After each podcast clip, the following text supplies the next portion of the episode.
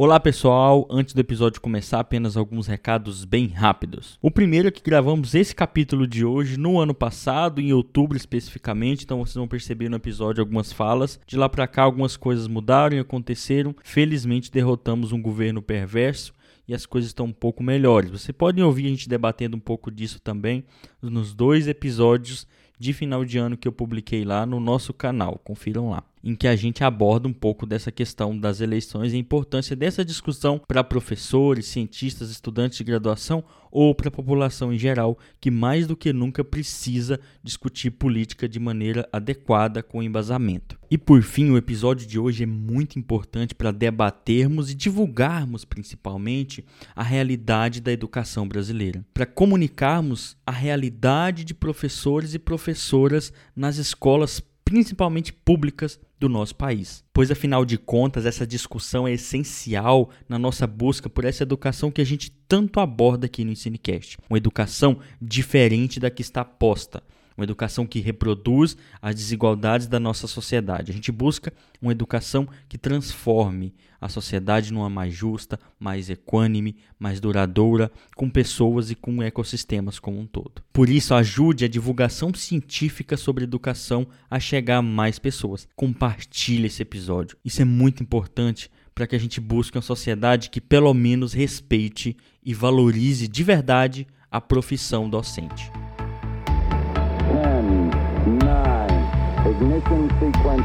Não permitam matar em vocês a curiosidade permanente diante do mundo. We are away from the cosmos and know itself.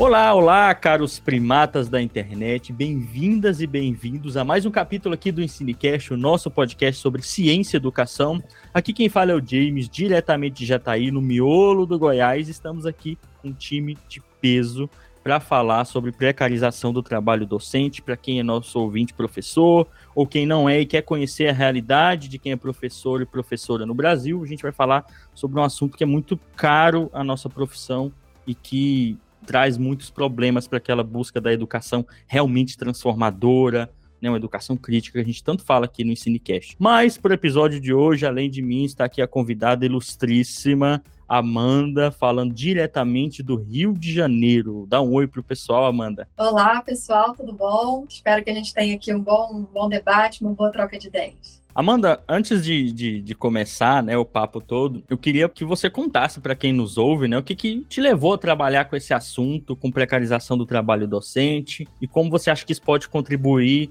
é, de modo geral para a nossa sociedade, mesmo para a profissão e para a sociedade como um todo? É uma ótima pergunta, é, James. Eu, eu, na verdade, eu sou professora há 12 anos, né? É, atuo como 12, há 12 anos já como professora é, e pesquiso esse tema também há 12 anos. Né? Então, o que me levou a, a, trabalhar com esse assunto é justamente essa minha vivência na educação né? e, e as condições de trabalho que estive submetida ao longo da minha trajetória profissional, né? É, eu, desde que entrei, portanto, na, na carreira docente, eu venho buscando entender o que está acontecendo, né, com, com a profissão docente, com o trabalho docente no nosso país. Foi assim, né, ao longo de dessa mais de uma década já, né, 12 anos aí, pesquisando esse tema, desde mestrado, doutorado e agora dando segmento também no pós-doutorado. Então, o que me levou necessariamente a trabalhar com isso foi foi algo que partiu muito da minha experiência enquanto professora. Eu vou contar a história aqui, né? É, que eu acho que é importante, porque essa, esse tema de pesquisa ele parte muito do meu lugar, né, da minha experiência enquanto professora, portanto eu tenho um certo lugar, eu tenho um lugar de fala, né, para trazer esse debate. Assim que me formei, né, enquanto professora, eu fiz o concurso para trabalhar na rede estadual, aqui do Rio de Janeiro e também na rede municipal. É, inicialmente foi aprovado um concurso na rede estadual e quando fui convocada para trabalhar a rede né, de educação, a Secretaria de Educação, ela me convocou para atuar num local que eu não havia feito o concurso. Né? Eu fiz concurso para uma região que eu morava e fui convocada para trabalhar numa outra região. Não sei se vocês conhecem o Rio de Janeiro, mas quem for do Rio de Janeiro e estiver ouvindo a gente aqui, eu morava na zona oeste do Rio de Janeiro e fui convocada para trabalhar em São Gonçalo, que era um local, um local muito distante, totalizando cerca de quatro horas de distância da minha residência até o trabalho, ida, e mais quatro horas de volta, considerando o trânsito né, do, do Rio de Janeiro. Então, eu saía de um município ao outro, e é, além desse aspecto, eu ainda fui convocada para atuar com uma disciplina que não era minha de formação. Né? Eu fui convocada para atuar com uma disciplina na época chamada Projeto Definido aqui no estado do Rio de Janeiro, que era uma disciplina de um tempo de aula e que não tinha, digamos assim, a menor credibilidade com os estudantes, porque não tinha avaliação, não tinha não contava presença e nem, nem nada disso. E isso me fez né, ter uma visão muito complicada no início da minha profissão, né? Porque, enfim, você é formado, você chega para atuar com todo o gás, né? Querendo ensinar tudo que você aprendeu ao longo da sua graduação, né?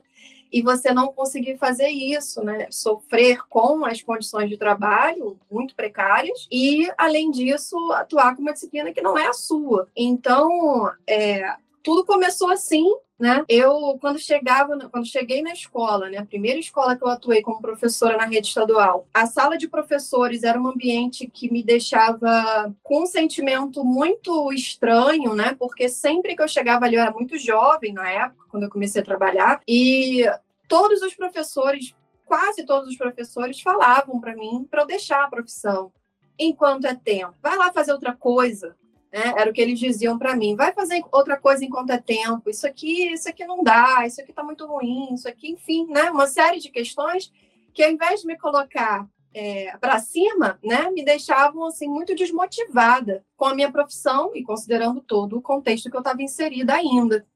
Então, essa situação ela foi me gerando um desconforto, né?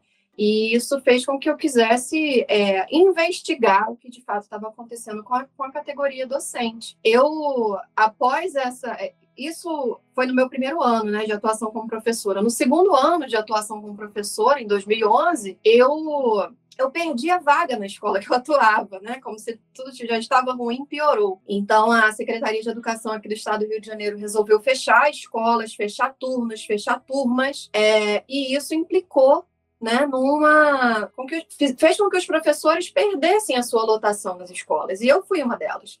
Perdi a minha lotação.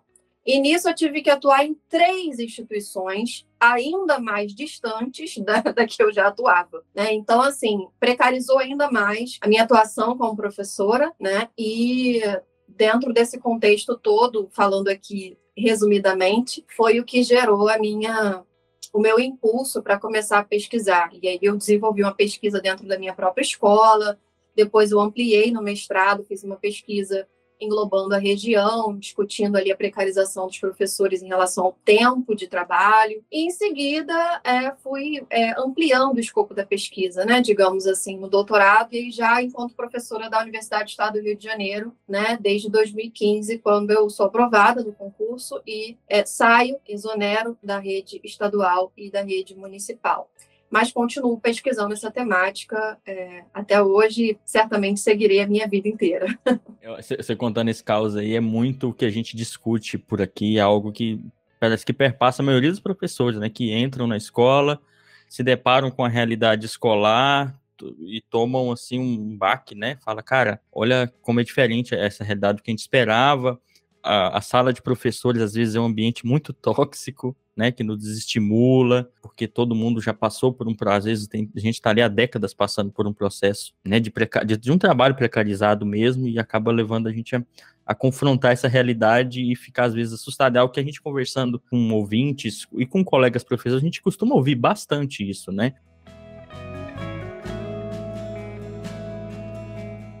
Mas, assim, você resolveu digamos, de certo modo, e problematizar essa realidade, né, Amanda, e investigar por que, que você passou por esses problemas de precarização à luz da, da ciência e tudo mais, mas você encontrou algum, alguma forma de silenciamento, assim, de certo modo, e alguns contragostos por você estar tá pesquisando, expondo esses problemas da realidade escolar? Você encontrou, assim, resistência? Sem dúvida, assim, não dos professores, né? Porque uhum. eu acho que essa temática, na verdade, ela instiga muito o professor. Isso. O professor, ele quer discutir sobre as suas condições de trabalho, né? É um debate que mobiliza muito a categoria E para mim é, é, sempre muito importante estar tá justamente fazendo esse, trazendo o debate para o professor da educação básica, né? Perderia o sentido se eu fizesse pesquisa que essa pesquisa não fosse apropriada pelo, pelas pessoas que são objeto dela.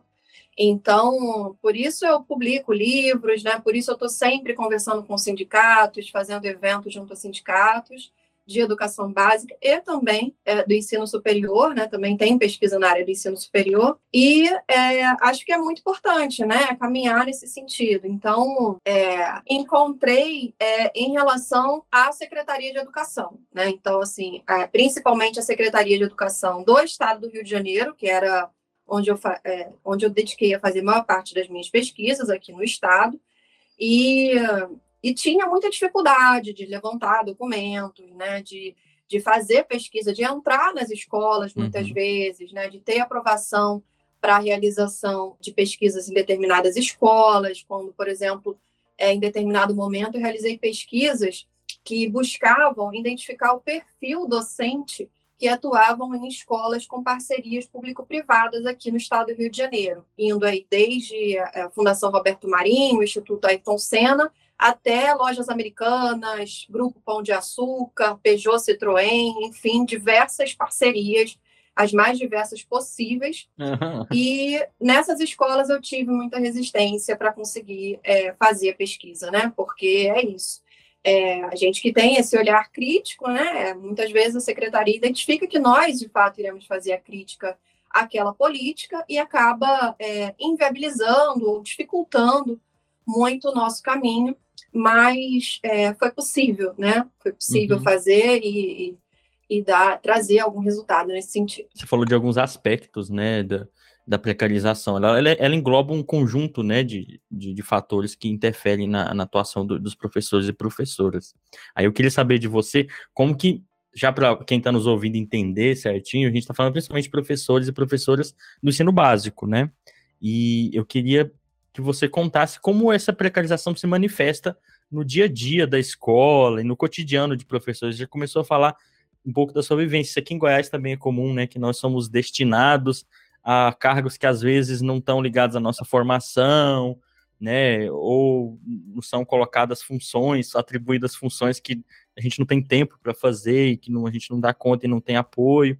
Mas eu queria que você resumisse para o pessoal é, como é que se manifesta a precarização no dia a dia dos docentes? Né? Olha, é, essa precarização se manifesta de, diversos, de diversas formas, de múltiplas formas. Né? Então, assim, quando a gente fala em precarização do trabalho em geral e da precarização do trabalho docente em particular, a gente está falando de um fenômeno muito complexo que vem se agravando ao longo das últimas décadas, principalmente, né? a partir da década de 90, principalmente, a gente tem tido elementos muito agravantes dessa precarização do trabalho. E essa precarização, ela, ela se manifesta tanto do ponto de vista objetivo quanto subjetivo. Né? Então, a gente tem, de um lado, é, do ponto de vista objetivo, né, a precarização objetiva em relação a condições de trabalho, como eu dei um exemplo aqui da minha vivência, né, com tempos fragmentados, atuando em várias escolas com uma matrícula de 12 tempos, né?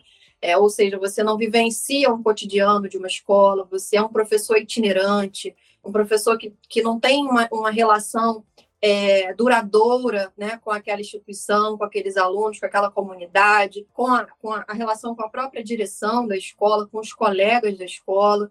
Né? Então, as condições de trabalho nesse sentido, no que diz respeito também à ausência de materiais de trabalho, né? esse é um outro aspecto também. Então, é, não são poucos os exemplos né, de professores que, que compram materiais para dar aula, né, porque as escolas não oferecem. Eu mesma acabei fazendo, sou uma crítica disso, mas acabei fazendo isso também em alguns momentos, porque se não fosse assim, eu não conseguiria dar aula.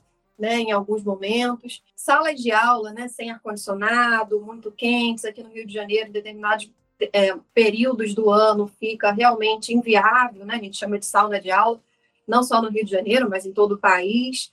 É, as condições das escolas públicas brasileiras são, boa parte delas, deploráveis. Né? Então, a gente tem é, 50% das escolas brasileiras não tem saneamento básico, 26% não tem água encanada, 16% não tem banheiro no prédio. Então, é dessa realidade que a gente está falando da, das escolas e né, realidade que os professores estão atuando. Com salas de aula superlotadas, né, muitos estudantes para conseguir dar conta é, do processo ensino-aprendizagem. E, além disso, ainda do ponto de, ponto de vista da precarização objetiva, a gente ainda traz um aspecto que é muito grave hoje na realidade do nosso país, que é a precarização do ponto de vista contratual. Né? Então, hoje a gente tem uma diversidade de contratos de professores.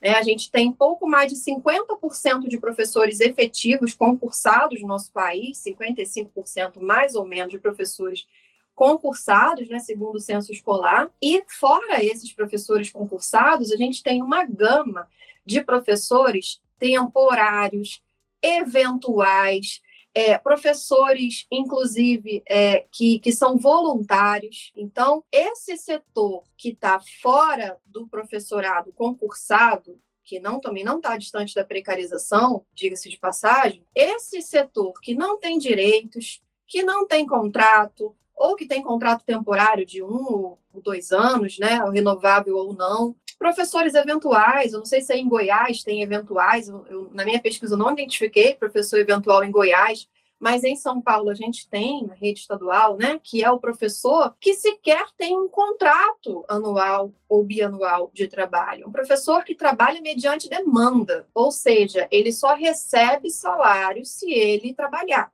Salário não, remuneração, hora-aula, né? Se ele der aula. Então, são professores que ficam na porta das escolas aguardando um professor efetivo faltar para que ele entre em sala de aula para dar a aula e receber, portanto, no final do mês, o valor referente àquelas aulas que ela deu, que ele deu, ela ou ele deu, né? Então, é dessa realidade que a gente está falando, do professor eventual, né, que não existe só na rede de São Paulo. A rede de São Paulo é uma rede que tem o maior número de professores eventuais desde a década de 90, esse tipo de contrato ou ausência de contrato, né, vamos dizer assim, é, se manifesta na rede estadual de São Paulo, que é a maior rede pública do país, mas em outros aspectos também, né? Um professor, por exemplo, chamado ACT, que é o contrato ad, ad, admitido por caráter temporário, ele é um professor que tem um contrato de um ano, né, para trabalhar naquela escola, e, mas ele não recebe 13 terceiro, ele não recebe férias, ele não recebe nenhum tipo de auxílio, ele não tem direito a nenhum tipo de licença, né? E quando acabar o contrato dele, ele, se tiver sorte da rede pública renovar, ele vai para uma outra escola ou continua na mesma. Se não, ele fica sem emprego, né? Então é dessa realidade. Tem redes públicas que a gente, é, segundo o censo escolar, né, tem redes públicas que mais de 50% dos professores estão nessa condição de temporários. Redes, por exemplo, como a estadual de Alagoas, tem quase 80% de professores temporários, né? Então, é, a gente está falando aí de um mecanismo que tem sido utilizado e agravado nas últimas décadas por conta da Lei de Responsabilidade Fiscal, mais recentemente da PEC é, 95, que vem é, PEC, não, desculpa, emenda constitucional número 95, que vem congelando os gastos públicos e vem interferindo nessa dinâmica.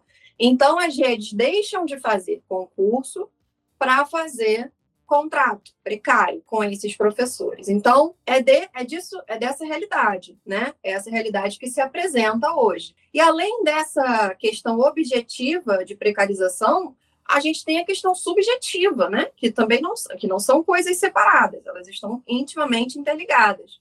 Mas você tem uma precarização do professor em relação ao seu próprio tempo, né? Uma expropriação do tempo do professor para planejamento, enfim, para tempo de vida mesmo, né? Separado do tempo de trabalho, que é cada vez tudo mais imbricado. A perda da autonomia pedagógica desses professores, né? A perda do controle do seu trabalho, do sentido do trabalho. Né? Então, o professor ele muitas vezes deixa de ser o elaborador do conhecimento para ser o executor de políticas pensadas por agentes externos, ou seja, por um empresariado que hoje atua na educação pública e, digamos assim, entre aspas, pensa as políticas educacionais. Então, a gente tem aí os institutos, as fundações, o movimento Todos pela Educação, que é um grande expoente desse processo, que vem o quê? Determinando políticas, né? Foram esses, foi esse empresariado que pensou a Base Nacional Comum Curricular, a reforma do ensino médio, que vem, ocasionando uma expropriação do conhecimento dos professores em prol de uma visão de educação né, extremamente tecnicista, uhum. minimalista, sem sentido, né, muitas vezes, para esse professor que não é mais o artífice, digamos assim, do conhecimento, ele passa a ser um executor. Então, tudo isso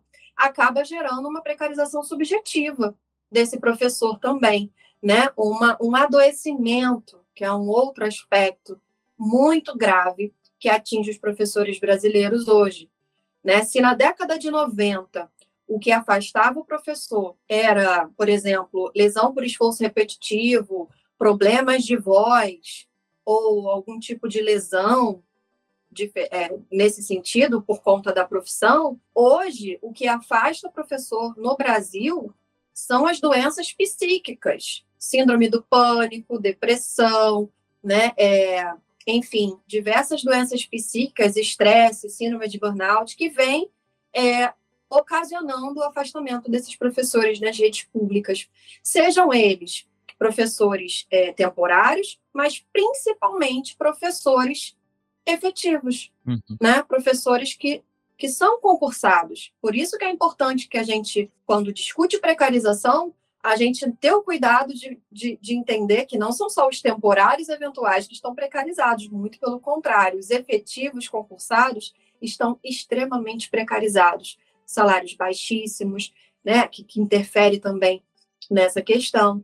O Brasil é um dos países que paga o pior salário aos professores. Isso não é Amanda Moreira que está dizendo, é a OCDE mesmo, a Organização de Cooperação e Desenvolvimento Econômico. Né? Então, o Brasil ele paga um dos salários mais baixos da América Latina. Da América Latina. A gente está com salário de professor abaixo de países como México, Colômbia, que são países que reconhecidamente pagam muito mal aos seus professores. Então, é, o nosso país ele está num, num, patamar muito grave em relação a isso, né? E a gente teve, é até importante dizer isso, que recentemente teve um reajuste do piso salarial, mas o piso anterior, que era 2.800 e alguma coisa, ele já não era pago por um quarto das redes públicas brasileiras. Não preciso dizer que com o reajuste essa situação vai se agravar, né? Quantas redes não irão pagar o piso salarial dos professores? Então, nesse mês, né, que a gente está discutindo aí os, os professores, né, mês do professor, mês de outubro e também no momento de campanha eleitoral, é fundamental que a gente discuta essas questões, né, para que a gente levante realmente os problemas que afetam os professores nesse país.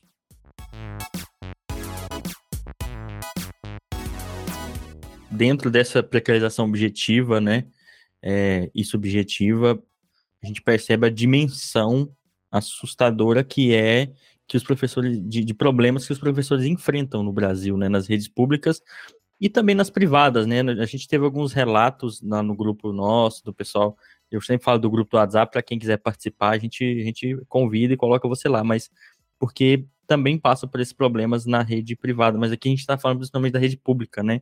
Que eu acho que no momento deveria ser a mais valorizada, sempre eu acho, mais estimulada no nosso país. Dentro dessa precarização como um todo, Amanda, uma coisa que nos preocupa como professores é se você acha que existe percepção pública, as pessoas entendem de modo geral toda a dimensão, pelo menos um pouco, da precarização que os professores passam, ou você percebe que às vezes os professores não são compreendidos do, do muro para fora da, da, da, escola. É, eu acho que a nossa sociedade é muito hipócrita nesse sentido, né? Porque o tempo todo a gente vê um discurso de que o professor precisa ser valorizado, que é a profissão mais importante uhum. é, do mundo, que forma todas as outras profissões, né? Então a gente tem uma, uma, um discurso que é muito distante da prática. Porque quando esses professores, por exemplo, se organizam para lutar por seus direitos, no, no, mecanismo que ainda resta à classe trabalhadora para lutar, que são as greves, essas mesmas pessoas, muitas vezes, que dizem que é a profissão mais importante, que forma todas as outras, são os primeiros a chamar os professores de vagabundos. Uhum. Né? Então, assim, eu acho que esse é um aspecto que a gente precisa avançar muito nesse sentido porque a sociedade ela precisa abraçar, abraçar a causa da educação. Né? A, a educação é fundamental para o nosso, para o nosso desenvolvimento enquanto sociedade, né, em, em, todos os aspectos. Então, é muito importante que hoje a gente discuta os problemas que, que, que afetam a educação brasileira. Não caindo em cortina de fumaça, como a gente caiu nos últimos quatro anos, né? Acho que essa é uma questão. Nos últimos quatro anos, o Ministério da Educação ele foi tomado por criaturas obtusas que vêm discutindo a educação sobre um viés muito limitado, né? Sobre o viés da guerra cultural, entre aspas. Então, foram colocados assuntos e pontos para serem discutidos que, na verdade, implicam em nenhuma transformação e nenhuma melhoria da educação que são propostas, foram propostas muito pontuais para a educação, como, por exemplo, a escola cívico-militar, uh, o homeschooling, é, entre outras propostas aí que a gente vê que são políticas muito focalizantes né, e que não discutem o, o, o, o, geral da educação pública, os reais problemas da educação pública brasileira hoje, onde está 82% dos jovens em idade escolar. Né? Então, a gente precisa discutir realmente os problemas estruturais das escolas, é, o investimento necessário para que a educação possa é, ser uma educação de qualidade, que os professores voltem a ter o seu papel de protagonista, no sentido de serem artífices, né, de serem os profissionais que vão,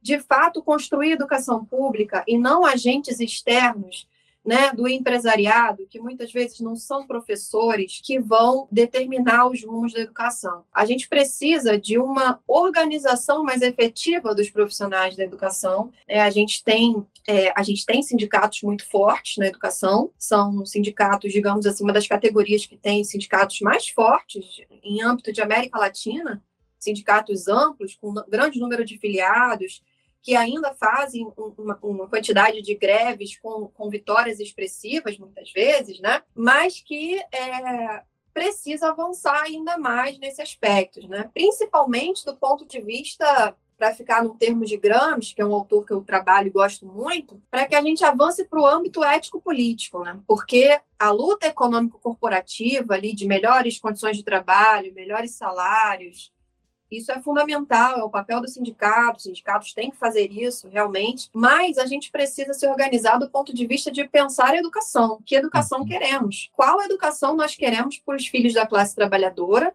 Né, que estão na escola pública e que estão sendo formados hoje para atuar no mercado de trabalho, no mundo do trabalho cada vez mais precário, sem uhum. direitos uhum. e com essa ideia do empreendedorismo. Né? Então, esses institutos, fundações, esse empresariado hoje que atua na educação, que pensa, que pensou a Base Nacional Comum Curricular, a reforma do ensino médio, esse modelo de educação que vem sendo pensado é justamente para caminhar nesse sentido, né? Formar os jovens no sentido do, de buscarem o seu projeto de vida, com, entre aspas, né, com os termos aí dessas fundações, projeto de vida, é, de acordo com competências socioemocionais, que é um outro termo em, em, muito em voga ultimamente, né? Uhum. O que, que são essas competências que esse jovem precisa ter hoje, socioemocionais?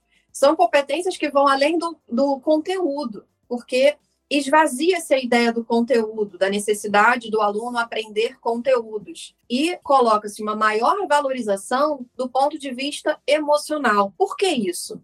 Porque esse jovem que vai entrar no mercado de trabalho, que muitas vezes não vai ter o 13 terceiro ou um sentido de carreira profissional e, e vai ter que ser o empreendedor, muito entre aspas, né? Na verdade, eu não gosto de usar esse termo, porque empreendedor, para mim, é quem, quem consegue ter uma grana sendo empreendedor, né? O jovem que está ali em cima de uma bicicleta ou dirigindo um carro no Uber, ele não é um empreendedor de coisa nenhuma, né? Ele é um, um, um autogerente subordinado, para ficar aí nos termos da Ludmila Bilho, né, que é uma autora que discute a uberização do trabalho e usa esse termo autogerente subordinado. Porque é isso, é um trabalhador sem direitos, é um trabalhador que, se adoecer, não terá nenhum tipo de garantia, né, de proteção trabalhista, fora as outras formas de precarização que atingem o mundo do trabalho hoje, como a terceirização e tudo mais. Então, esse jovem está sendo formado para entrar nesse, nesse mundo do trabalho, cada vez mais precário. Então, ele precisa ser formado de acordo com esse ideário de mundo e com uma visão neoliberal do processo. Né? O neoliberalismo ele não pode ser analisado apenas do ponto de vista econômico, ele tem que ser analisado do ponto de vista amplo, né, no sentido de, de formar corações e mentes também para viver em sociedade. Então, esse futuro trabalhador ele deve ser formado nessa perspectiva, nessa perspectiva do não questionamento da sua própria realidade. Então, não, é, não há um Estado que deve garantir direito, é, direitos sociais. Não há um mundo do trabalho que deva garantir é, direitos trabalhistas. Não, é ele por ele mesmo. Né? É, a, é a ideologia do salve-se quem puder. Então, é preciso formar o jovem para isso. E o professor, ele está na escola formando o jovem dentro desse ideário de educação que se apresenta hoje, né? É, e o, o, próprio professor é colocado numa situação de não questionamento, muitas vezes, uma situação de você não poder abordar o contraditório, que é uma das são coisas muito básicas da, da atuação docente, que o professor, ele, o intuito da aula é um momento de reflexão, de problematização, de construção, mas o que acaba acontecendo com tudo isso, com, no, na, no trabalho docente, é que a gente vira reprodutor de coisas, é o que a gente fala tarefeiro, né?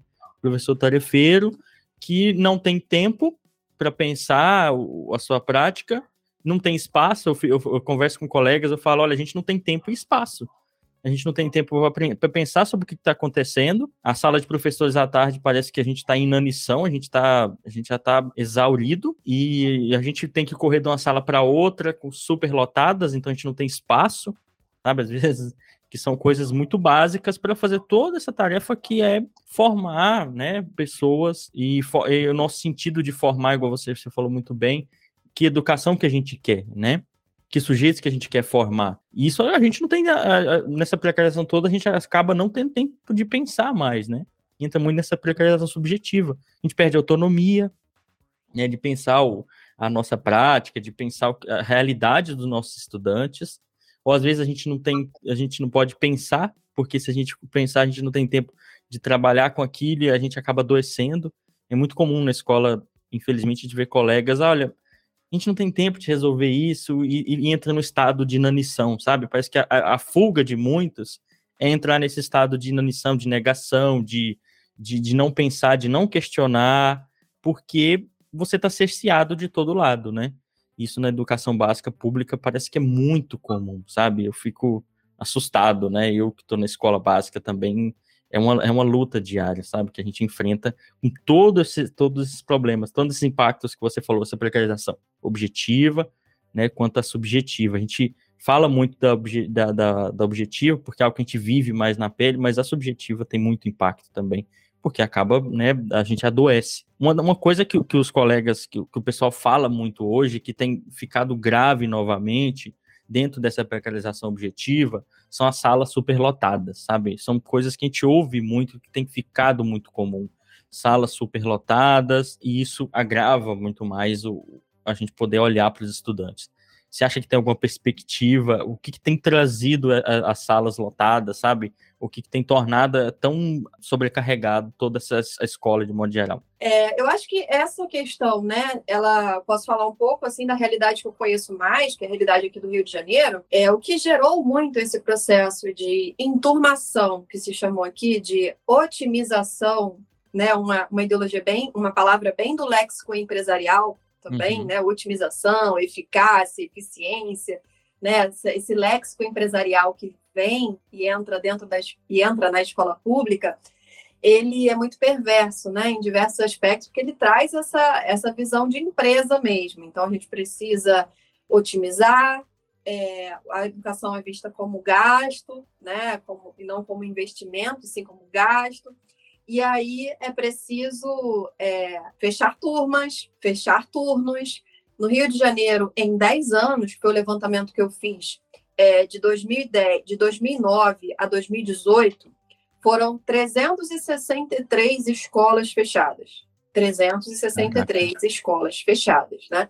Boa parte dessas escolas noturnas, que tinham uhum. a educação de jovens e adultos, inclusive. Né? Então, a educação de jovens e adultos no Rio de Janeiro hoje é artigo quase em extinção. A gente tem, então, além do fechamento de escolas, o fechamento de turmas, também os turnos que deixam de existir em algumas escolas. Então, isso acaba gerando esse processo de otimização. Então, turmas vão sendo adensadas para considerando também a falta de professores nas redes, né? Então, vão, vão fazendo esse processo de, de adensamento das turmas, né? O que é um. Eu cheguei a dar aula para turmas com 45 alunos, né? uhum. né? Na época no estado, né? E professores dando aula com turmas com essa quantidade de alunos, assim, o que é totalmente inviável, né, para você organizar o seu trabalho pedagógico, é, dependendo da sua disciplina, dependendo do tempo de aula que você tem. Por exemplo, tem disciplinas que têm um tempo de aula, por exemplo, sociologia, filosofia, outras, que em uma hora de aula, 50 minutos de aula, o professor tem que fazer a listagem de, de, de presença dos estudantes, organizar o seu material, iniciar a sua aula, finalizar a sua aula, se ele for contabilizar o tempo de aula efetivo que ele deu, né, é muito pouco, né? Até você até a questão da disciplina, né, digamos assim, dos alunos, para você conseguir colocar a turma ali para conseguir dar a aula. Então, é, é muito complexa essa situação, né? É, é realmente muito difícil, assim, para você lidar com essa realidade, né? E tudo isso ainda, é, eu perguntei aquela da percepção, como as pessoas percebem toda essa situação que a gente é colocado, que professores e professoras são colocados, porque parece que às vezes a gente está desamparado e a gente ainda é culpabilizado pelo fracasso escolar. Se, to, se todo o processo educativo está comprometido, né, desde as políticas públicas ao trabalho em si do professor, a coisa tem, vai fracassar de certo modo e isso acaba recaindo sobre as nossas costas, né, de gestores, de pais e até nós mesmos às vezes nos cobramos, a gente sente que está falhando, né, quando você percebe que você não está conseguindo alcançar aquela educação que a gente tanto estuda na nossa formação inicial e continuada, uma educação transformadora, né? E aí se sente culpabilizado, né? E aí ocorre esse adoecimento que é, que é tão comum, né? Eu sinto que, que os colegas, né, hoje a gente se fala muito disso na escola, do adoecimento dos professores, e a gente não tem pessoal para tratar os alunos e nem para nós, a gente não tem nem de dialogar entre nós muitas vezes para expor essas feridas, né? Isso tudo é muito preocupante e aí acaba que aquela pulga atrás da orelha, né? Como que a gente pode buscar subverter essa situação? Como é que a gente pode buscar resolver esse problema, sendo que o próprio professor é colocado numa situação que ele não consegue se mobilizar, ele é culpabilizado, ou ele está numa situação de contrato em que ele não tem muita escolha, se ele começar a se mobilizar, ele não tem segurança trabalhista, direitos. Como que a gente pode buscar melhores condições de trabalho para subverter essa precarização e buscar uma, uma, educação mais próxima dessa que a gente tanto fala de transformar, né, e desenvolver o nosso país.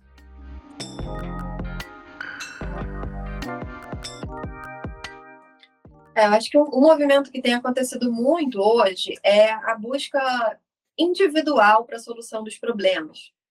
Né? Então, assim, por exemplo, um professor que que está numa condição de trabalho muito ruim, né, com uma matrícula em várias escolas e tudo mais, ou ele vai buscar uma saída individual, deixando a profissão, fazendo uhum. uma, outra, uma outra coisa da vida, né, o que não é incomum. Muitos é professores é exoneram, né, a exoneração, para você ver, o mundo do trabalho cada vez mais difícil né, de você conseguir um emprego, principalmente um emprego com garantias, né, com direitos, você vê uhum. um, um profissional se exonerar do cargo com direitos, é realmente uma coisa para a gente pensar é, no que está acontecendo. E além dessa, desse aspecto mais radical, digamos assim, que é sair da profissão e fazer outra coisa, que não é não são poucos os docentes que fazem isso, mas também a saída individual no sentido de buscar uma melhoria imediata para as suas uhum. condições de trabalho. Exemplo, professores que atuam é, nessa situação que eu exemplifiquei aqui, em três, quatro escolas com uma matrícula, um tempo totalmente fragmentado, ou agora, por exemplo, com a reforma do ensino médio, que os professores, é, muitas disciplinas estão perdendo as suas vagas nas escolas porque não tem aquele determinado itinerário formativo uhum. naquela escola. Isso aí está acontecendo no país inteiro, o caos, o caos generalizado. Então, se aquela escola, se aquela rede ou aquela região administrativa, aquela instituição especificamente, não oferece aquele itinerário, professor de filosofia ou de sociologia ou de geografia, não tem como dar aula ali, ele vai ter que fazer o quê? Ele vai ter que buscar outra escola, muitas vezes longe da, da região, para ele conseguir dar aula. E aí, muitas vezes, surgem mecanismos das próprias redes de oferecer a esse professor atuação em um projeto privatista, um, um projeto do empresariado, uma parceria público-privada. O professor vai atuar com alguma, ou uma disciplina mesmo, ou em uma escola com parceria público-privada mais, é, de forma mais explícita. E esse professor acaba aderindo é, a essas saídas individuais né, para buscar melhorar a sua condição imediata de trabalho, seja trabalhando numa única escola, seja recebendo uma gratificação, muitas vezes que advém daqueles projetos, né, dentro da própria rede pública, e isso tem sido um movimento muito muito presente na última década, principalmente na, nas redes públicas, né? Isso tem sido um movimento muito presente, o que eu tenho chamado de, de, de professorado subjetivamente adaptado, no sentido de uma captação né, digamos assim, muito entre aspas, desse profissional para os ideais, né, desse, desse setor hoje que influencia tão fortemente a educação. Então, esse é um movimento preocupante porque ele esvazia o movimento que, do meu ponto de vista, é o, o prioritário, que é a saída coletiva. Eu acho que nós, né, só conseguiremos efetivamente conquistar melhores condições na educação pública brasileira se nós estivermos unidos coletivamente para lutar pelos nossos direitos e por uma educação que acreditamos, né, por uma escola pública que acreditamos, que queremos, e para isso utilizar dos mecanismos que temos, que são os nossos sindicatos. Né? Então, os sindicatos, é, embora hoje pareça artigo raro quando a gente fala em sindicato, principalmente após a reforma trabalhista, né, que esvaziou completamente o papel dos sindicatos na nossa sociedade é, e o mundo do trabalho hoje cada vez mais individualizado, trabalhadores sem essa visão coletiva, né, sem essa visão de, de organização coletiva. Então, o sindicato é uma coisa rara na nossa sociedade hoje, né? Parece que a gente está falando de, de século passado quando a gente fala em sindicato. Mas não, né, ainda é o nosso instrumento de luta principal que a classe trabalhadora tem. Né? A gente pode pensar em novas formas, a gente pode pensar em novos contextos, a gente pode fazer com que os nossos sindicatos se modernizem, digamos assim. Por exemplo, na educação hoje é fundamental que os sindicatos de trabalhadores docentes representem para além dos concursados, os efetivos, né, que são a base tradicional, que é a base tradicional do, dos sindicatos. É fundamental que o sindicato de educação represente o professor eventual, o professor terceirizado, o professor temporário, o professor voluntário, né? Então, é muito importante que haja essa essa unidade das lutas, porque a precarização ela atravessa toda a categoria de formas diferentes, mas ela atravessa todos. E a gente só vai conseguir sair né, desse pântano, dessa situação tão preocupante que os docentes brasileiros estão inseridos hoje, se houver uma organização de fato coletiva. E a gente vê que esse esvaziamento ele é, ele, ele, ele é parte de um propósito também, né? Porque quando você precariza o trabalhador, quando você tira o tempo do trabalhador, o trabalhador tem que estar de manhã, tarde, noite numa instituição, às vezes diferentes, diferentes instituições. Sábado, trabalha também num, num, cursinho particular. Enfim, trabalhando em vários com, com vários contratos de trabalho para conseguir ter uma remuneração digna, né, para conseguir viver dignamente, porque se ele ficar só com uma matrícula numa rede, ele não vai conseguir ter um salário que consiga garantir minimamente a sua subsistência. Então, isso implica num trabalhador sem tempo, num trabalhador sem tempo não só para planejar as suas aulas e pensar o seu cotidiano, mas principalmente para se organizar. Um trabalhador que não vai frequentar a assembleia do sindicato, é um trabalhador que não vai se interessar muitas vezes é, em em destinar um tempo que ele já não tem é, para a luta coletiva. Então, é muito preocupante esse cenário. E, ao mesmo tempo, a gente vê que os professores eles têm um potencial muito grande. E eu sempre gosto de trazer esse aspecto, para que a gente não caia no, somente no pessimismo da razão, que é uhum. é fundamental, né? A gente precisa compreender a realidade a fundo, sem florear, né? Entender de fato o que está acontecendo mas que não pare aí nesse pessimismo. A gente precisa ter também é, a perspectiva da saída, da luta, né, da mobilização. É muito importante trazer o, o, fato de que os trabalhadores de educação são parte de uma categoria que mais se mobiliza ainda. No, isso em nível de América Latina e de outros países também, inclusive países centrais. Se a gente for falar aqui dos Estados Unidos, os professores de Chicago, por exemplo, tiveram uma luta fundamental na, na luta em defesa da educação. Os professores norte-americanos eles tiveram um, um, um, papel muito importante na, na queda do Trump. Né? Uhum. Então, assim, é, foi uma categoria que se mobilizou muito né, para criticar o governo Trump. É, outros exemplos também, Colômbia, Argentina, Chile, os professores chilenos recentemente conseguiram levar a cabo uma luta que conseguiu derrubar, né, a, digamos assim, a lei de diretrizes e bases da educação nacional chilena, que ainda era do período Pinochet, e conseguiram também ter avanços importantes na educação. Professores do México, enfim, são muitos exemplos que a gente tem recentes, né, de lutas importantes de professores. No Brasil, é, digamos assim, que a nossa categoria está muito desmobilizada, mas ainda assim ela também tem feito lutas importantes. Né? A luta pelo piso salarial foi uma luta muito importante que aconteceu no ano passado. A luta, é, hoje, a gente está chegando no final desse governo, espero que a gente realmente chegue ao final. Aqui é o James do futuro para dizer que, pois é, Amanda, felizmente chegamos no final desse governo. Eu digo isso com muita alegria. Por outro lado, a gente fica preocupado com o impacto da radicalização que o bolsonarismo trouxe para o nosso país. Isso ficou muito evidente, né? Falando aqui o James de 2023.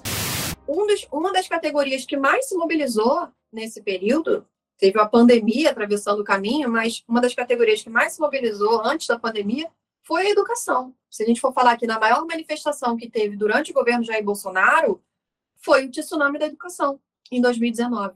Aquela grande manifestação da educação, né, que é, questionou, inclusive, né, as políticas educacionais e tudo mais. Então, eu acho que é, a gente pode agora estar tá entrando num patamar, ou, talvez que venha a favorecer as lutas, espero que sim, né, caso a gente consiga, é, esperamos todos, né, derrotar esse governo atual, e é satisfatório demais lembrar que a gente venceu sim esse governo perverso. Chupa que a cana é doce, meu filho.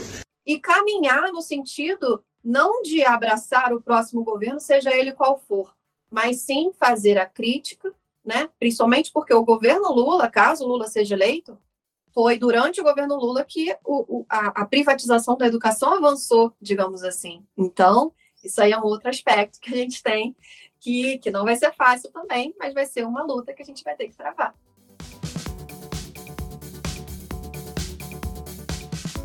Essa muitas vezes é colocado para nós a luta individual, né? Nossa, você vai ser aquele professor que atravessa rios com material nas costas e leva a educação para o Brasil, sabe?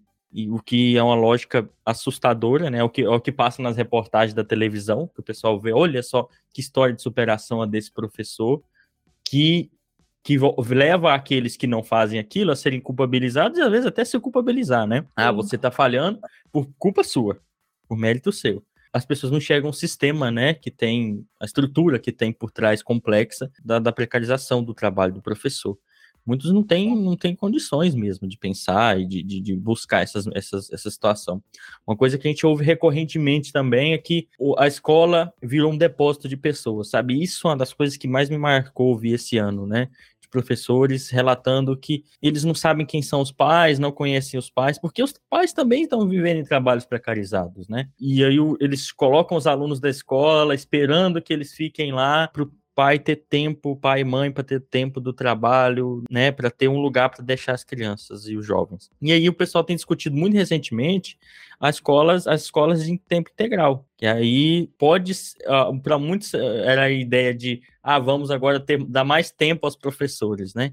Mas eu acho que a realidade não é bem essa, né, Amanda? As escolas de tempo integral podem ser uma solução para essa problematização e para essa realidade que a gente ouve às vezes de a escola como um depósito de pessoas, que é algo muito triste de se falar. A gente tem, na verdade, essa, essa política há muito tempo, né? É, antes dessa ampliação efetiva formalizada do, do, da educação em tempo integral, a gente já tinha ali é, projetos, como, por exemplo, não sei se vocês vão lembrar, da década de 90, né? Amigos da escola, que eram ali é, parcerias né, com muitas vezes é, pessoas da própria comunidade que iam para o contraturno é, das escolas né, para os estudantes ficarem no contraturno fazendo uma atividade, né, com aquela visão bem no sentido de o aluno estar na escola, ele não está é, cometendo, é, com a possibilidade de entrar para o crime ou algo nesse sentido, né? Então essa visão da pobreza como uma potencial, uma criminalização da pobreza, né? Que, que ocorre nessas discussões, quando a gente vê essas discussões,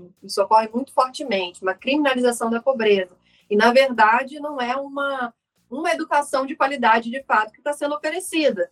Né? É, hoje em dia, a gente tem uma, uma, uma, mutação desse processo, a gente não fala mais em amigos da escola, em ONGs ou algo nesse sentido, mas de fato, ainda, ainda existe também, mas de fato, que se, quando se discute hoje educação em tempo integral, a gente está falando de uma ampliação do horário escolar, né? mas que muitas vezes ainda carrega esse olhar né, de um contraturno, de uma atividade de reforço escolar, que muitas vezes é feita por um professor que nem é formado ainda, né, um profissional é, ainda em formação, ainda na graduação. Enfim, eu acho que são muitas questões né, que a gente precisa avançar nesse aspecto aí da, da educação em tempo integral. Também não sou uma especialista nisso, né, não discuto isso, não estudo isso. Tem pessoas muito mais qualificadas para uhum. falar dessa questão, né?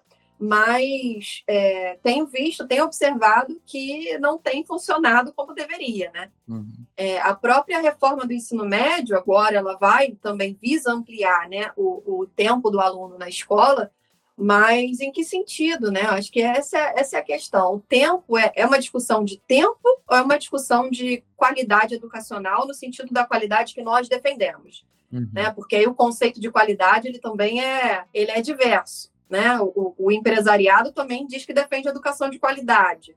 O Banco Mundial, a OCDE, o que, que é essa qualidade? diz que defende educação de qualidade. Mas que qualidade é essa? Né? A qualidade que eles estão defendendo é a qualidade voltada para os índices, para as metas, pros, né, que implicam em bônus para os professores ou não, né, nos índices educacionais das redes, que coloca as escolas em ranqueamento, né, uma, uma melhor que a outra ocasionando, inclusive, políticas muito nefastas, como ocorreu nos Estados Unidos, né, de fechamento de escolas por conta do desempenho delas, enfim. Então, não é essa qualidade que a gente está falando, né? A gente está falando de outra, de outra visão é, de qualidade da educação, uma, uma educação que forme para a vida, que ofereça formação crítica para os estudantes, uma formação omnilateral, que possa oferecer uma educação que esse aluno se entenda enquanto um ser político, né, que possa intervir na realidade que ele se insere, né, e não como um mero trabalhador que vai, né, uma educação que vai voltada para o capital humano. Né? Não é isso que a gente defende, uma educação que seja mais ampla que isso. Estamos distantes disso, né, uhum. né, infelizmente. Mas é um caminho que a gente não pode deixar de percorrer, de buscar e de construir essa perspectiva, né? A população, quando eu falei sobre a percepção, a percepção que, que a sociedade em geral tem dos professores e da educação como um todo, ainda é algo que me preocupa.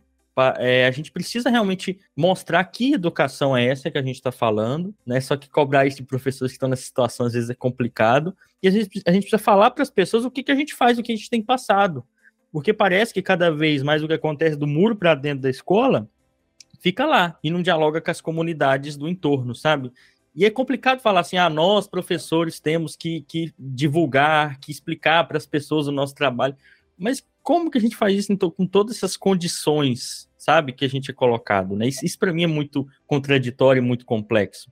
Né? Ou às vezes a gente está silenciado e não pode falar de certos problemas que acontecem dentro da escola por causa de todas essas questões.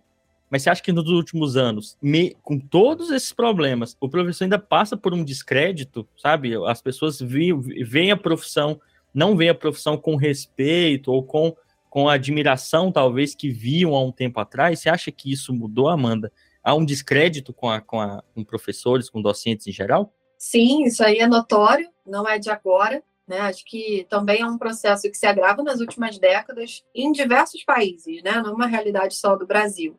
Mas a gente for comparar com países geralmente que são tidos como exemplos na educação, por exemplo, Finlândia, né? A Finlândia é sempre muito citada como uhum. um país que é referência na educação, e de fato lá a profissão docente é as profissões top de linha, né? São aquelas que os melhores alunos, digamos assim, né, muito entre aspas também melhores, que vão, vão buscar a docência como uma profissão que vai engrandecer enquanto né, ser humano e vai trazer uma boa remuneração, uma condição de vida é, boa. Então, é uma profissão muito procurada e, em outros países também, mas a Finlândia é sempre um caso muito emblemático de ser citado, porque ela é sempre trazida e, de fato, é, é um, um país que tem essa, essa perspectiva para os professores, né, de uma valorização real dos professores. Aqui no Brasil, a gente vem, é, desde que houve né, uma, uma modificação estrutural da educação brasileira, que houve uma ampliação muito significativa é, do número de professores também, né, com uma ampliação da,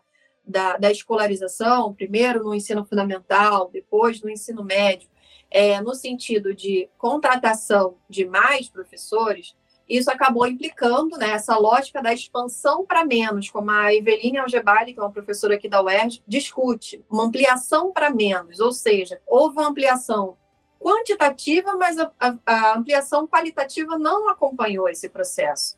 Então, a gente teve um achatamento, um salário muito rebaixado, professores desvalorizados, uma profissão que é muito pouco procurada por alunos de ensino médio, enfim, não querem ser professores. Isso aí é uma questão que a gente precisa, de fato, discutir muito efetivamente, porque é uma visão também que se coloca da profissão docência, da profissão docente, que desconsidera as outras profissões e a realidade do mundo do trabalho lá fora, sabe? Porque é como se só a profissão de professor não fosse, é, não tivesse uma, não oferecesse uma boa condição de trabalho. E como que está lá fora?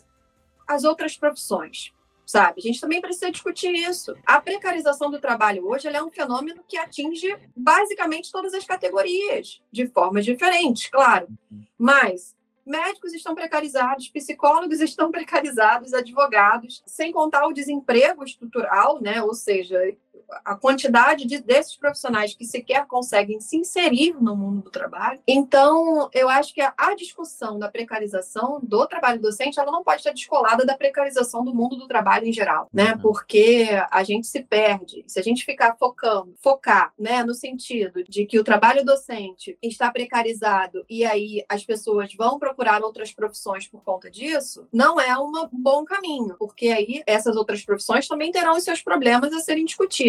Então, eu acho que esse é um ponto né, que a gente não pode deixar de discutir. A precarização do trabalho de forma geral na nossa sociedade, o desemprego estrutural, o desalento, né? as pessoas que, que sequer é, deixam de procurar emprego porque desistem, quantidade expressiva no nosso país. Mas, de fato, né, a gente precisa ter um trabalho, eu, eu considero que a gente precisa ter um trabalho mais efetivo nas escolas de ensino médio, né, de, de fazer trabalho, de apresentar a profissão, né, de chamar, de fazer chamados mesmo para os estudantes, de fazer esses debates em relação à realidade do mundo do trabalho, para desmistificar um pouco essa ideia de que, sabe, só aqui está ruim, lá não está sabe? Então a gente precisa ampliar esse debate, fazer essas discussões para que a gente possa avançar, né, no sentido desses futuros trabalhadores entenderem que eles precisam também, né, se organizar para lutar, né, para reivindicar melhores condições de trabalho para a classe trabalhadora de conjunto, porque está tudo ruim,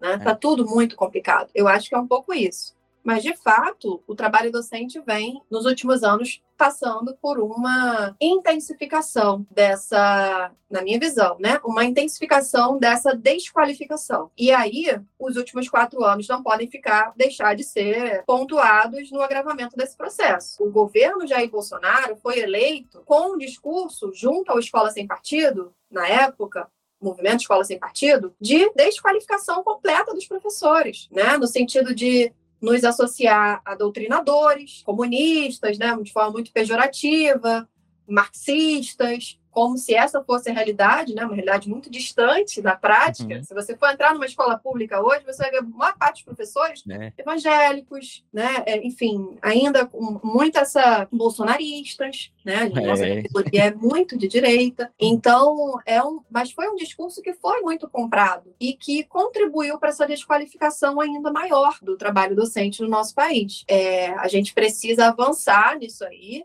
colocar, virar essa página né, virar essa página, de ficar perdido nesses, nessas cortinas de fumaças que se colocam para a educação e para o trabalho docente e voltar a discutir o que realmente interessa, né, para que a gente consiga avançar de fato nas pautas que nos interessam de fato. Tem que nos colocar é, o que há de comum também no mundo do trabalho, né? Que tem acontecido. É uma maneira também de dialogar com quem está fora da escola, com a comunidade, nós professores ou professoras. Porque às vezes a gente dada a realidade da escola que a gente está inserido, muitas vezes a gente é visto, visto como uma classe acima, sendo que, na verdade, a gente está inserido no mesmo contexto de precarização do trabalho, e nós nos vemos uma classe abaixo, às vezes, de em relação a outras.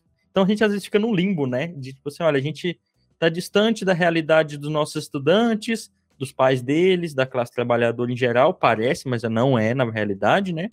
E está distante também de outras. Então a gente fica meio que num limbo. Mas é uma maneira interessante de comunicar e de às vezes dialogar com pais, as escolas que ainda fazem isso, é mostrar como mostrar para eles que eles também enfrentam os problemas que nós enfrentamos, como a classe trabalhadora como um todo, né? Por último, para a gente caminhando para o final, Amanda, eu queria perguntar por que pesquisar isso. Você vivenciou, você vivencia, você pesquisa isso, você trabalha com isso, você vive isso, né? A precarização do trabalho docente de certo modo. Como é para você, como pesquisadora, trabalhar com isso? O que, que você sente, sabe? Porque não é fácil. Você está li lidando com problemas estruturais, né, que repercaem nos indivíduos aí.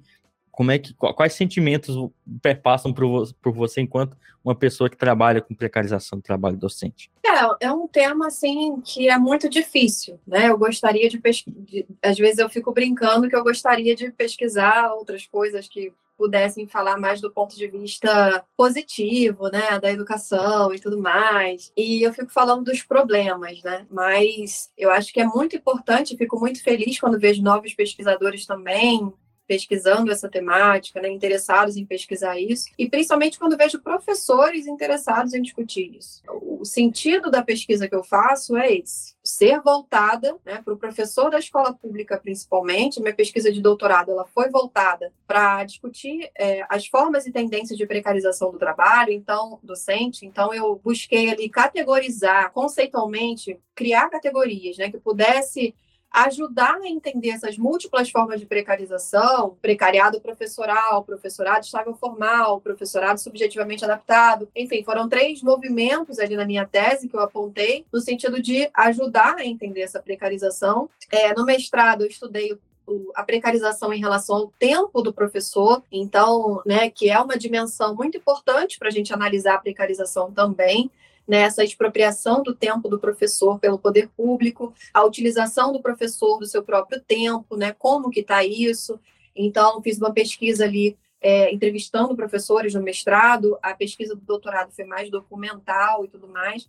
E hoje no pós-doc eu estou estudando a plataformização do trabalho, né? Que é um tema que a gente acabou não, não discutindo aqui, daria um novo podcast para falar sobre isso, porque a plataformização do trabalho é uma dinâmica que vem se apresentando por mundo do trabalho de conjunto, a gente chama de plataformização barra uberização, né, como mais popularmente conhecido, que vem se alastrando no mundo do trabalho em geral e no trabalho docente também. Né? O trabalho docente não está de fora disso e a pandemia ajudou a acelerar esse processo é, no interior da educação privada, pública, básica, superior. Infelizmente, o que eu venho apontando na minha, nas minhas pesquisas vem se confirmando. Eu falo infelizmente porque eu venho apontando tendências e essas tendências vão acontecendo. Isso é, uhum. é, é angustiante para mim ao mesmo tempo. No doutorado, eu apontei três tendências de precarização do trabalho docente. Minha tese ela foi feita de 2015 a 2018, né? Eu defendi o doutorado em 2018. Então, a gente estava ali no período de de surgimento da uberização do trabalho, vamos dizer assim, né? A Uber chegou no Brasil em 2015, por aí. E ao mesmo tempo no período do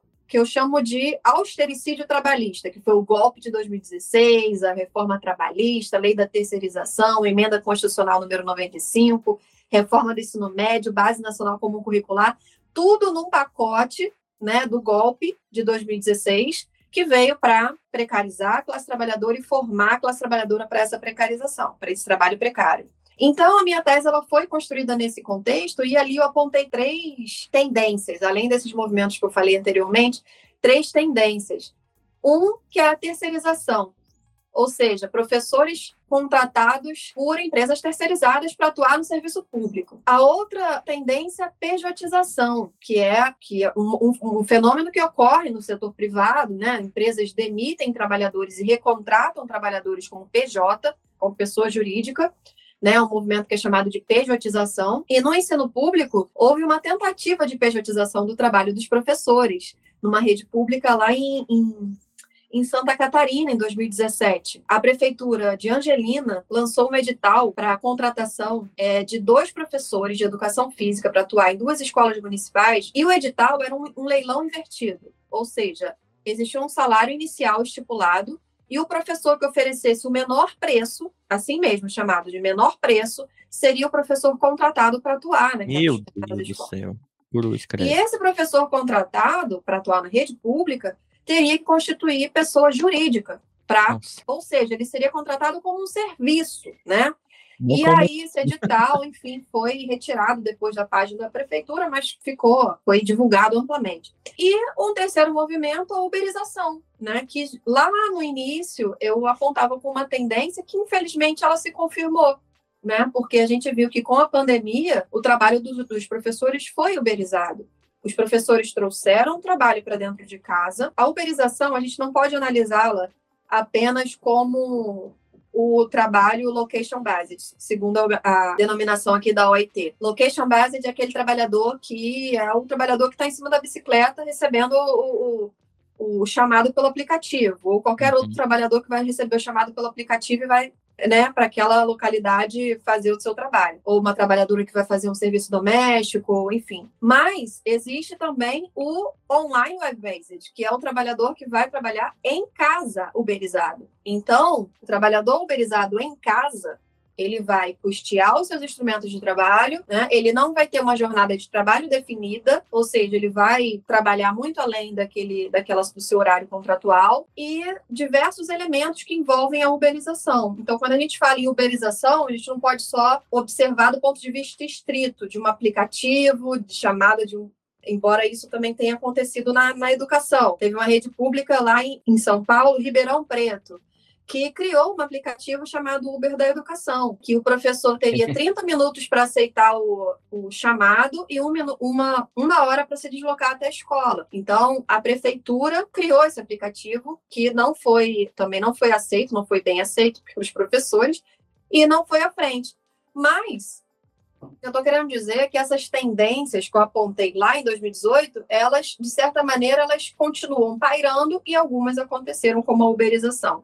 Né? A uberização do trabalho docente é uma realidade, eu tenho artigos escritos sobre isso, né, que é uma realidade hoje na educação. Infelizmente, é um tema que ele tem se atualizado muito rápido. As demandas em relação à pesquisa desse tema é algo que tem sido uma, uma, uma aceleração muito, muito grande, sabe? Então, a gente discute uma coisa e daqui a pouco a gente já vê um, como uma avalanche chegando novas formas de precarização e atingindo a classe trabalhadora docente. Sabe? Então, hoje, a plataformização, uberização, é um outro aspecto que precisa ser investigado, né, para que a gente compreenda de fato o que está acontecendo em relação a isso é, no trabalho docente, né, que a pandemia ajudou a acelerar e aí ficou muitos aspectos disso, e a gente precisa entender como que isso está acontecendo. Então, assim, para mim, você perguntou, né, o que, que é, significa para mim pesquisar isso, é ao mesmo tempo desgastante, mas ao mesmo tempo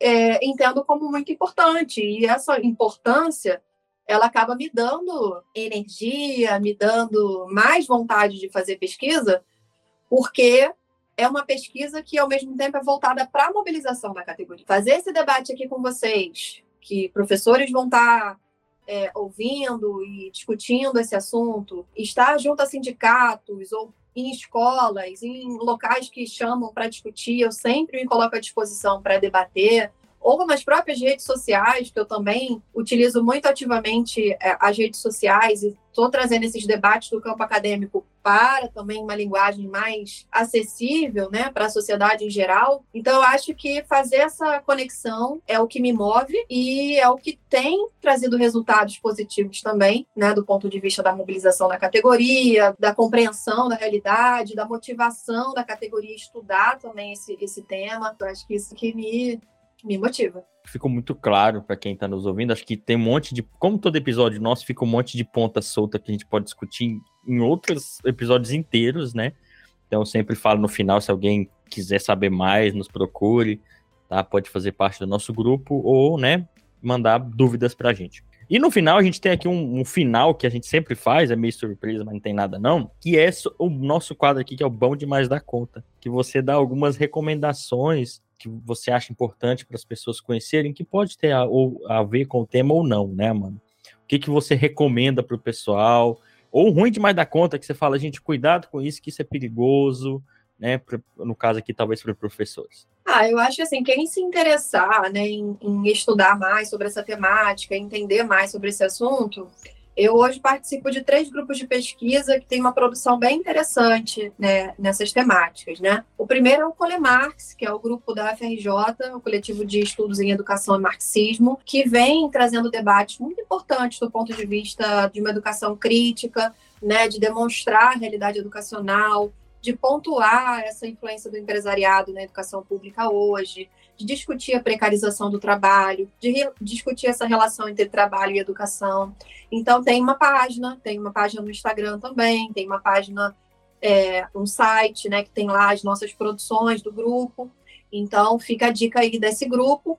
Tem outro grupo que eu faço parte também, que é o grupo Mundo do Trabalho e Suas Metamorfoses, da Unicamp, professor Ricardo Antunes, que é o meu, meu supervisor de pós-doc hoje, né? E que é, a gente vem discutindo né, essas transformações no mundo do trabalho também. É, o professor Ricardo Antunes tem uma vasta produção né, em relação a isso, então indico muitos livros dele, Privilégio da Servidão, é, o Capitalismo Pandêmico, enfim, entre outros aí, que podem também ser, servir para reflexão né, da, da, da atualidade do, do mundo do trabalho e dessa realidade do capitalismo financiarizado e que vem interferindo diretamente nas nossas vidas de forma muito negativa. Também indico as produções de um outro grupo que eu faço parte, que é o onde eu sou professora na pós-graduação, que é na Universidade Federal Rural do Rio de Janeiro, que é o grupo LIEP, que discute, tem discutido muito essa relação que eles vêm chamando de frente social liberal, que é essa frente do empresariado que atua na educação, e a Frente Liberal Ultraconservadora, que é essa frente que se inseriu no Ministério da Educação nos últimos anos e que não vai, embora saiam né, do, do MEC, é, vão continuar perturbando a nossa vida de alguma uhum. maneira. Então, é importante a gente entender a, a influência desses setores também e para que a gente se coloque né, de, é, de uma forma mais crítica na nossa realidade, compreendendo essa realidade, buscando transformar, né, transformá-la. Então, é, indicaria isso. Não sei se também me coloco à disposição. Tem as minhas redes sociais aí, Instagram, né? Que eu sou. É, coloco ali também alguns debates. O pessoal também pode chegar lá para observar, debater, enfim. E é isso. Isso. Vou deixar o seu Instagram na descrição do episódio para quem quiser.